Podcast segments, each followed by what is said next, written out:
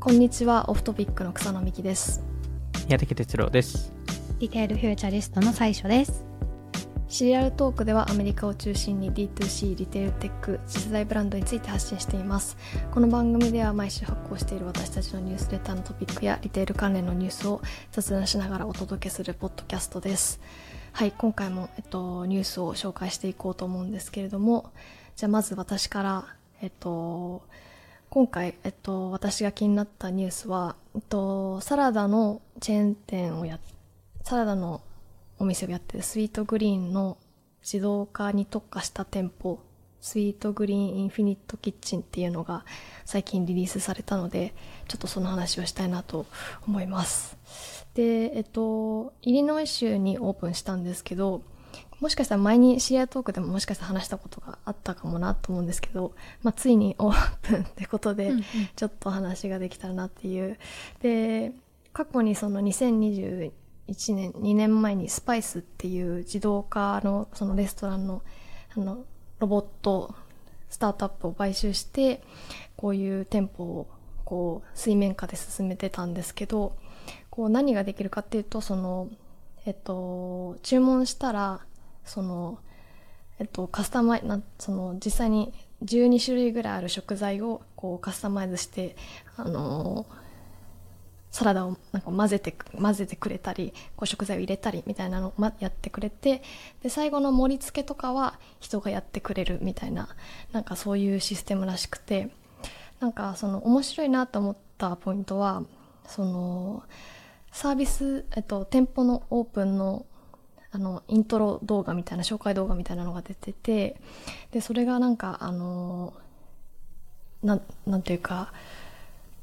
あの、なん、なんですか、人が関わってますよ、みたいな、うんうん、その、すごい押してますよね。人が、そうですね、なんかその、ロボットレストラン、ロなんていうか、ロボットの店舗ですよ、とか、無人、今までのなんかトレンドとはちょっと違うような、その、うんうんナレーションも人の手から全て始まりますとかその地域の農家の紹介とか、メンバーとかあとその早く提供できてフレッシュでフレンドリーですっていうなんかコピーもなんかその今までの感じとちょっと違うなと思ってなんか今までスイートグリーンがこうデジタルの店舗を出したデジタルっていうかテクノロジーを駆使して作った店舗とかはスイートグリーン3.0みたいななんか名称の付け方だったんですけど、なんかインフィニットキッチンみたいな、なんかちょっと、なんかテクノロジーの見せ方が変わったなと思って、うん、なんかそれも面白いなって思いましたね。確かに。はい、なんか注文の仕方が3種類あるじゃないですか。はい、あのアプリからオーダーと、まあ、その店舗にある端末で、まあ、セルフで選ぶっていうのとあとそのちゃんと店員さんがいて、うん、店員さんに相談をしながら、まあ、店員さんがこう入れていくみたいなのとなんかちゃんとこの最後の店員さんありきっていうのをなんか作ってるのすごい大事だなと思って、結局なんかそのあのデジタルのリテラシーによってなんかアクセスできない人がなんか増えちゃうみたいな問題って結構この数年あったと思うんですよね。なんかそのキャッシュ、なんか全部キャッシュレスにしちゃうと、みたいな話とか、なんか高齢者とかそういうのにこうついていけない人がもうそのお店にアクセスできなくなってしまうみたいな話とか、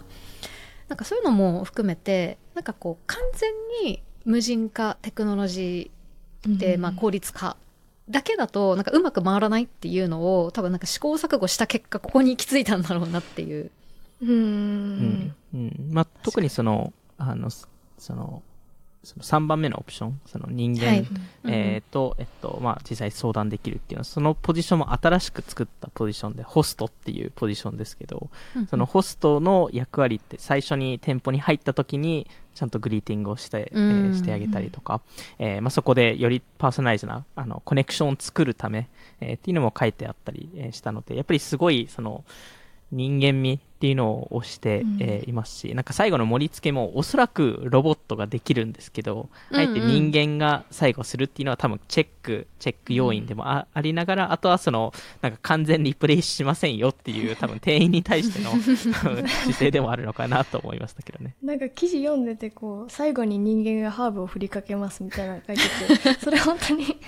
人間で、人間なのかなっていうのはちょっと思いましたけど。でもなんか最後に対面で接するっていうのはなんか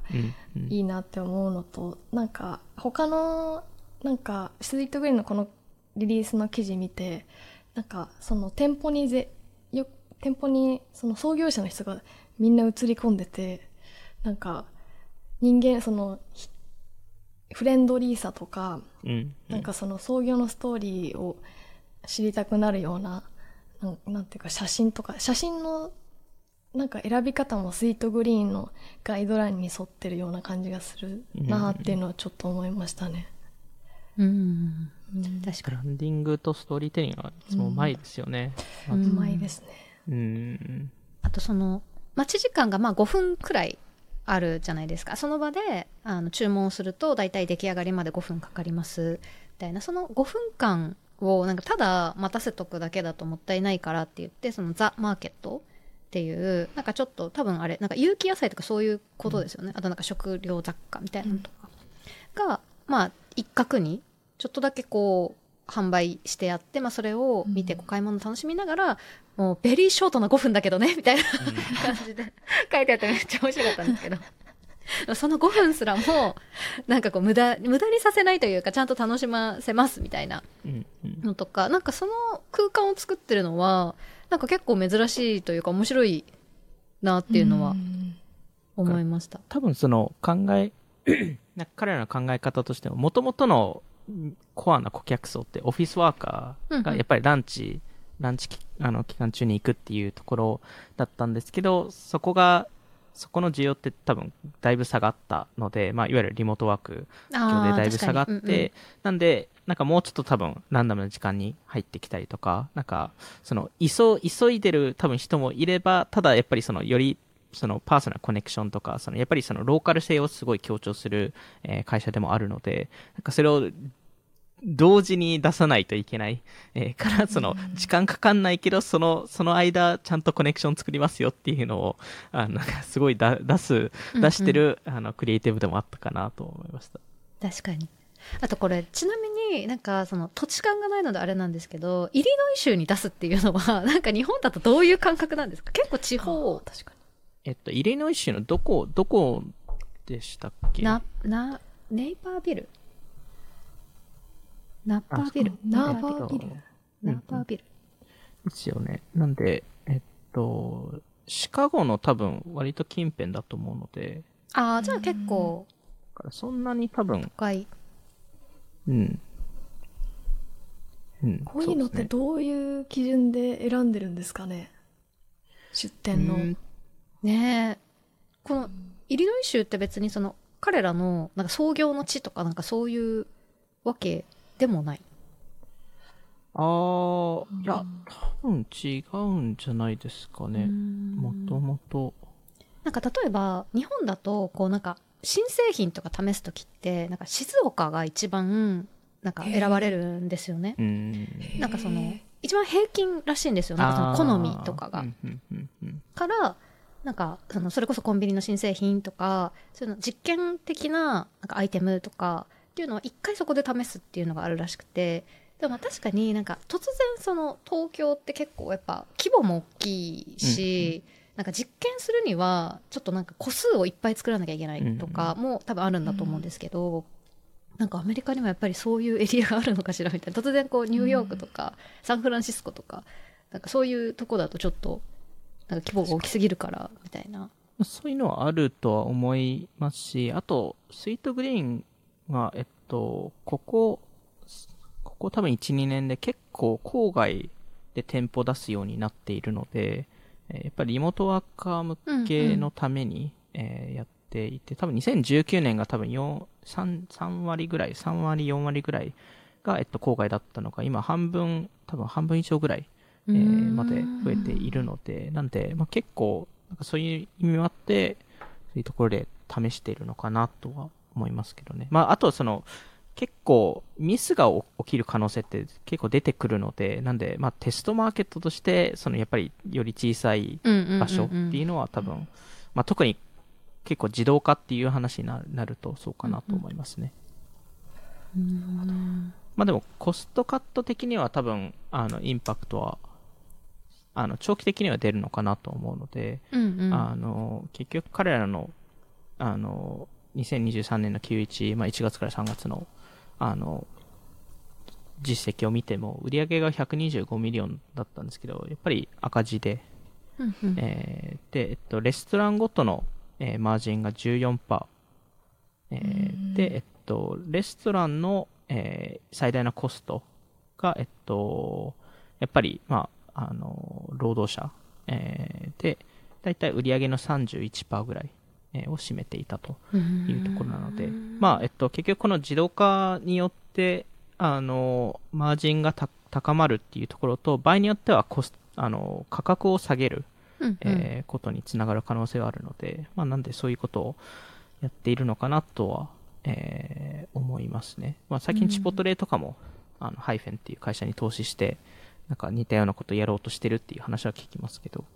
うんうんうん、ファストフード系はなんか、なんかどんどんこういう方向性に行ってるのかなと思いますね。うん、確かに。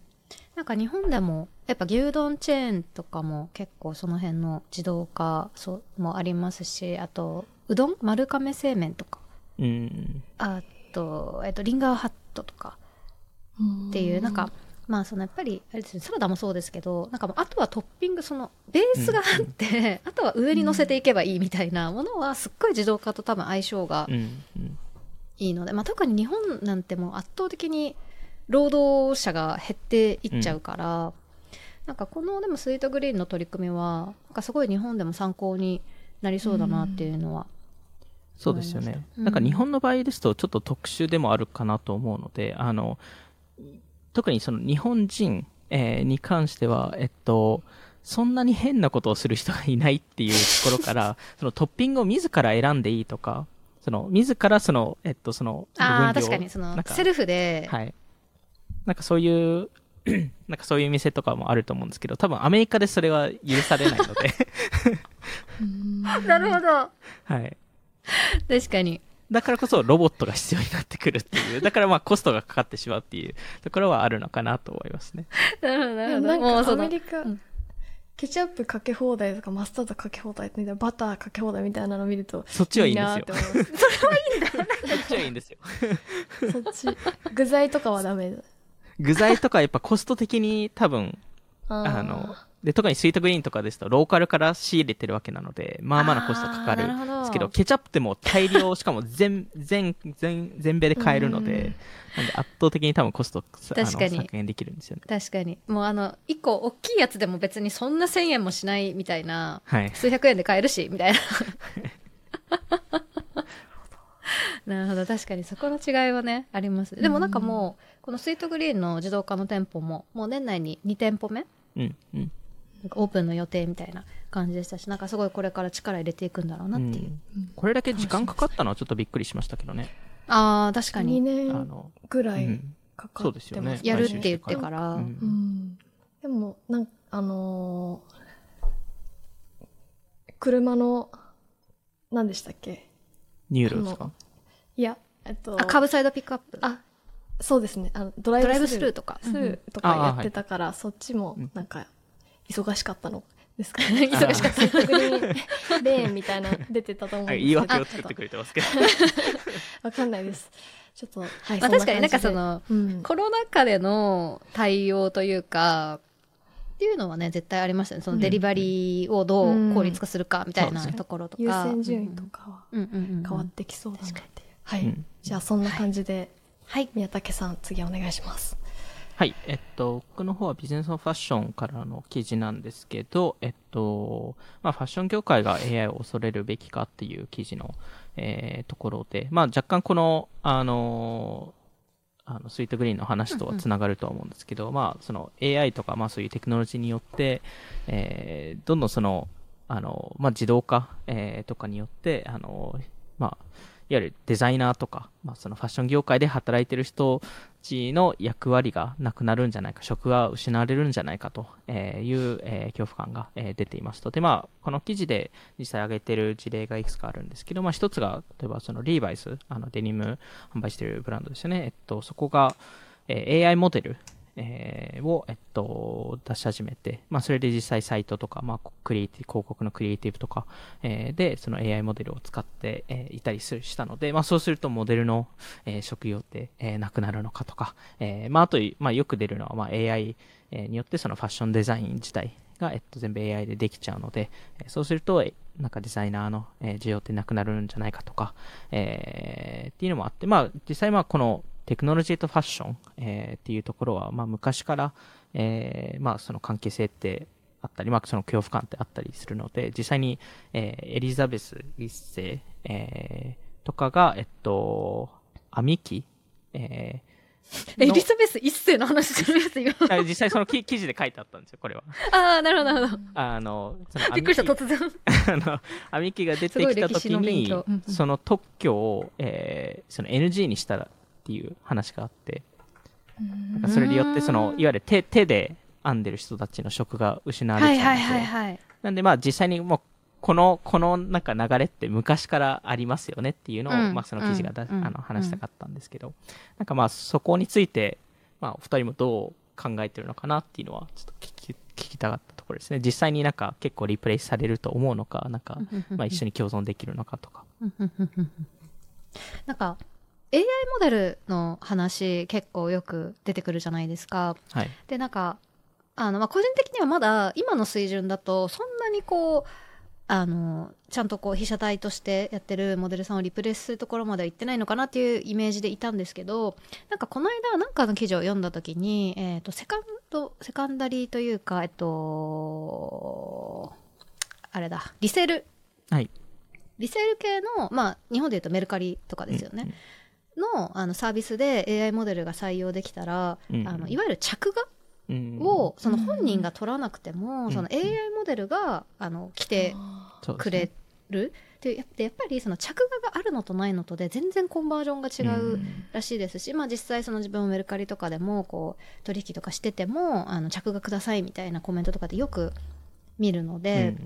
あのそこの需要はあるんだろうなって思うとなんかそのいわゆるみんながイメージするような使われ方っていうよりはこういうなんか個別のそのこれまではなんかコストの関係でできなかった、まあ、C2C みたいなところとかの,、あのそのまあリセールのプラットフォーマーがなんか支援したりだとか、あとはまああの例えば、まあ、ジーンズとか買うってなった時にその自分の体型とかに合わせて、こうこれはモデルさんだからこう見えるのであってみたいな時とかに、なんかある程度そのデータを入れると、実際にこう履いたイメージみたいなのがあの作られてあなんかこれだったらいいかもとかなんかこれだとちょっと太く見えすぎるかもとか、いうのが試着せずともあのなんか AI モデルがこう生成されるとかっていう風にいけば結構なんかこれは確かにショッピング体験として、なんか全員が得するというか。でまあこれを人間でやろうとするとものすごく大変な話なので、でなのでなんか多分そのブランドイメージとかこうそのシリーズのなんかイメージモデルみたいなのとかはきっと従来とそんなに変わらずあのちゃんとモデルさんがカメラマンに撮ってもらってっていうのはそんなに大きく変わらない気がするんですけどそういうなんか着た時のイメージとかやっぱりすごく体型も多種多様だと思いますしってなった時のこうイメージフィッティングの、うん、まあバーチャルフィッティングとちょっとこう近づいてくるのかもしれないですけど、うん。うん、とかっていうのはなんかすごい可能性ありそうだなっていうのは思ったりします。実際リーバイスもあのそういう目的で使ってるっていう話をしていたので、うんうん、その、うんうん、まあそのよりダイバーシティを、えー、があるモデル、えー、を出す出すためにっていう話をしてたのでなんかまあいわゆる結構やっぱりこういうことをやると批判の声も出てくるので、うんうん、なのでまあそのちゃんとモデルさんを採用しながらただそのダイバーシティをちゃんとあるように、えー、と見せるために、えーまあ、AI 技術を使ってるんですよと。まあ、それに対しての多分批判っての声って出てくると思うんですけど、うんうん、まあ、なんかそういうところで、えー、うん、なんか、どうなんですかね。まあ、でもなんかよりパーソナライズされた服、服とか、なんかそういうのも出てくる可能性もありますし、まあ、より誰でもファッションデザイナーになれるっていう意味合いだと、うんうん、なんか、すごいいいのかなとも思いますけどね。うん、確かに。草野さんどうですか？へえ。でもそのデザインのなんか AI が生成したデザインなのかそれともデザイナーがいるべきなのかみたいなのは、まあ、難しいんですけどなんかどれだけそれを作っていくの工程になんか本気が本気さがあるかみたいなの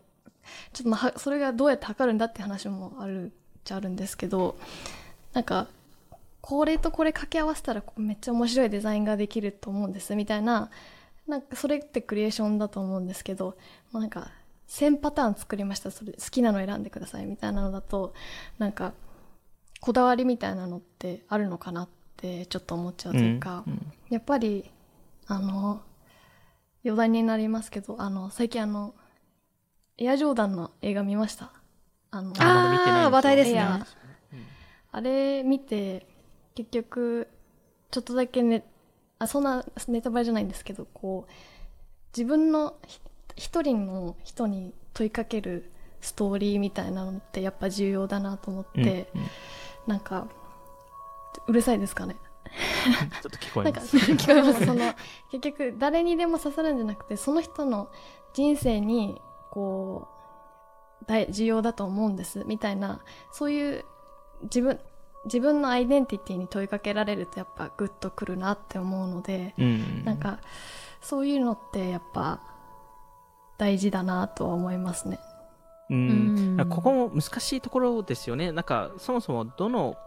どこまでがその AI、まあ、いわゆるアルゴリズムみたいなものが、えっと、えー、入っていると、なんかその AI がやったのか、人間がやったのかっていう話もありますし、その意味合いをつけるとか、ストーリーをつけるっていうのも、いろんなパやり方があるわけじゃないですか。うんうん、なので、例えば先週話したそのテイラー・スウィフトのコンサート、うんうん、えー、とかも、あれって多分 AI でめちゃくちゃデザインできるわけじゃないですか。うんうんうん、過去のアルバムのアートをベースになんか服のデザインを作ってくださいみたいな。それそれを何何百パターンも作ってくださいっていうわけなので、でもそれって多少なり意味合いはそのユーザーにとってはあるわけじゃないですか。その、そのテイラー・スウィフトのデザインとかなんかそういうのが含まれていると。なんで、なんかそこを、が、えっと、なん、なんですかね。なんか、その、クリエイティブのプロセスのところもそうだと思ってるんですけど、なんかその、プロセスが、えっと、その、クリエーションのプロセス自体をクリエイティビティって呼ぶのか、えー、それとも、そこの裏の意味合いとか、その、意図とか、えー、をクリエイティビティって呼ぶのか、それ、どっちもそうなのかっていうところは、うん、えー、すごい問われるのかなと思いますし、今のその AI の、えー、流れでいきますと、プロセス自体、えー、がリプレイスされ、えー、されつつあるっていうところ、うんうん、えー、かなと思いますね。確かに。あとなんか、これ、あの、ただでさえファッション業界ってその、パクリパクられが、なんて言うんでしょう、うん、なんかすごく難しいじゃないですか、判断が。うんうん、何をもってパクリとするのか、うん、何でもパクリですからね。そうなんですよ。そうなんですよ。なんか厳密に言うと何でも多分パクリになっちゃうから、はい、だしまあだから結局それはもうその司法に委ねるみたいな話にどんどんなっていくと思うんですけど、うん、なんかそれも今そのやっぱりインフルエンサーがあのブランドオーナーになるっていう事例が、うん、あの増えてきてるがゆえにそのパクリって言ったもん勝ちみたいになってるのも私は結構危険だなと思っていて、うん、なんかそのデザイン自体デザインというか発想自体はもうすっごい昔からあるパターンの一つでしかなくってで今期出したっていう意味では確かに似通ってるのかもしれないけどただそれは悪意を持ってパクったわけじゃなくってこれすごくやっぱり業界として複雑だなと思うのが、うん、やっぱりその基本みんな OEM なわけじゃないですか。はい、で今年はなんかこのあのテキスタイルのパターンが人気ですよとかこういう型が人気ですよとかって向こうがやっぱり提案してくるとどうしても似通ってきちゃうみたいな問題とかで結果アウトプットを見ると似通っちゃってたねどうしますか？みたいな話がなんか結構多いと思っていて、やっぱりそこの判断ってものすごく難しいのであんまりこう気が気軽にというかパクられたっていうのはなんか危険なんかその、訴えられ訴え返されかねないというか、もありますしでそれが AI になったらあのさらに何て言うんでしょうその参考とするものの母数がものすごく増えるわけなので、うん、あのそのリスクも上がるしそのたまたま似通っちゃったよねっていうのがものすごく出てくると思っていて、うん、でそうなった時にそれって誰のせいなのっていう責任の所在がなんかすごく難しくてなんかなんかの本を読んだ時に結局そのテクノロジーがなんか使えるかどうかあの実務として使えるかどうかみたいなのって最終誰が責任を負うのかを決めないと前に進まないみたいな話を何かで読んだことがあってなんかそのテクノロジーで自動的に出てきちゃったものなのでなんか私の責任ではありませんって全員が言うと進まなくなっちゃうのでなんかそのじゃあテクノロジーを使ってやったっていう人がじゃあ私が責任を負いますね。この部署の責任ですよね。っていうことをこう新しいものが出てきた時は誰があの責任者なのかっていうのを決めなきゃいけないみたいな。のはなんか前すごく納得したことがあって。なのでなんかその技術としてはめちゃくちゃあの面白いし取り入れるべきだと思うんですけどそのなんか実務を考えた時に こうなんか法務的リスクとかいろいろあるだろうしなんかやっぱり今絵がものすごくそこ揺れてますよね、うん、そのいわゆる AI 絵師と言われる、はい、でまあその自分の絵はこう AI のその生成に使わないでくださいっていう人たちがすごく増えたりだとか、うん、でもなんかそれってその特にファッションの業界とかだとその私たちのブランドのものは使わないでくださいとかできるんだろうかとか できないですよね。ね個人はまだギリなんかそこってこう尊重とかされそうな感じですけどなんかブランドってもはや誰がデザインして誰が作ってっていうのがもう組織だから見えなくなってしまってるともう全部が AI にとっての素材だし、うん、こここも多分すごい重要なのがその AI に関して、えっとまあ、この著作権周りとかそのデザインのそのコピー、コピーしてないっていうのは、まあ、ある程度そのあのルールは法律はあるわけじゃないですか。はいうんうん、えー、で多分その、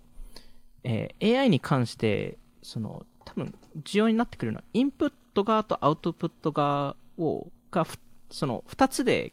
考えることを分けないといけないっていうところで、そのインプットっていうのはそのトレーニングデータ、うん、まあ、いわゆるそのどういう素材を AI が学ぶのかっていう、えー、ところで、えー、で、アウトプットは実際出したもの。えー、で、出したものに関しては多分ツール側が責任持つ部分、えツールを作った人が、え責任持つ部分もあれば、え実際そのツールを使った人、うん。えー、も責任持つところあるんですけど、インプット側に関しては個人、まあこれは個人的な意見ですけど、その、他のブランド、例えばファッションであれば、他のブランドの素材を全部取り組んでも、個人的には問題はないと思っているんですよ。で、なぜかというと、人間に対してその、そ、そこのインプットに対して何もなんか制限ってかけないので、あの、アウトプットに関しては制限かけるじゃないですか。はい、全く同じものを作っちゃいけませんよとか。うんうん、えー、なんで、それをなぜか AI に関しては同じ対象にならないっていうのは、えっと、個人的にはなんか違うのかなと思うので、まあ、ただ、その、なんかどういうふうに業界として方向性向くのかっていうのはすごい気になる部分ですね。うんうんうんうん。確かに確かに。まあ、あとなんかデザイン以外のところでいくと、あの、結構その、EC での、えっと、お客さんとのやり取り、まあ、それこそ、あの、チャットボットとか、うんうん、ああいう系を、そのチャット GPT 使ってもう結構やっぱり普通のオペレ日本人あ日本人じゃない人間のオペレーターがやるのと遜色ないくらいのあの返答ができるレベルになってきてるっていうのは聞くので、うん、結構そこのカスタマーサービスのところとかは変わっていくだろうなってそうですよね。はい思いますし。あとコピーとか、まあ、マーケティングのクリエイティブの周りは最近なんかどっかのデモを見ましたけど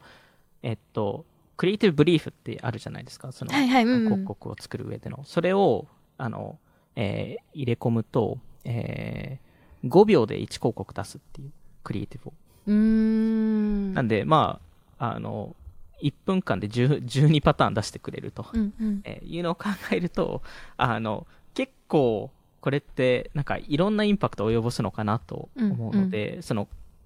制作コストはすごい下がると思うんですけど、ただ、ディストリビューション側にすごいインフレが起きるのかなと思うので、広告とかコンテンツをバンバン出せるとなると、ユーザー獲得の競争がめちゃくちゃ大変になるっていうところで、うん、よりそこに対してコストかけないといけなくなるのかなと思うので、ブランド側としてはすごいなんか、その、どういうふうにユーザーとコミュニケーションを取るのかっていうのが結構課題になってくるのかなと思いました。確かに。もう本当に溢れるほど作れちゃうっていう、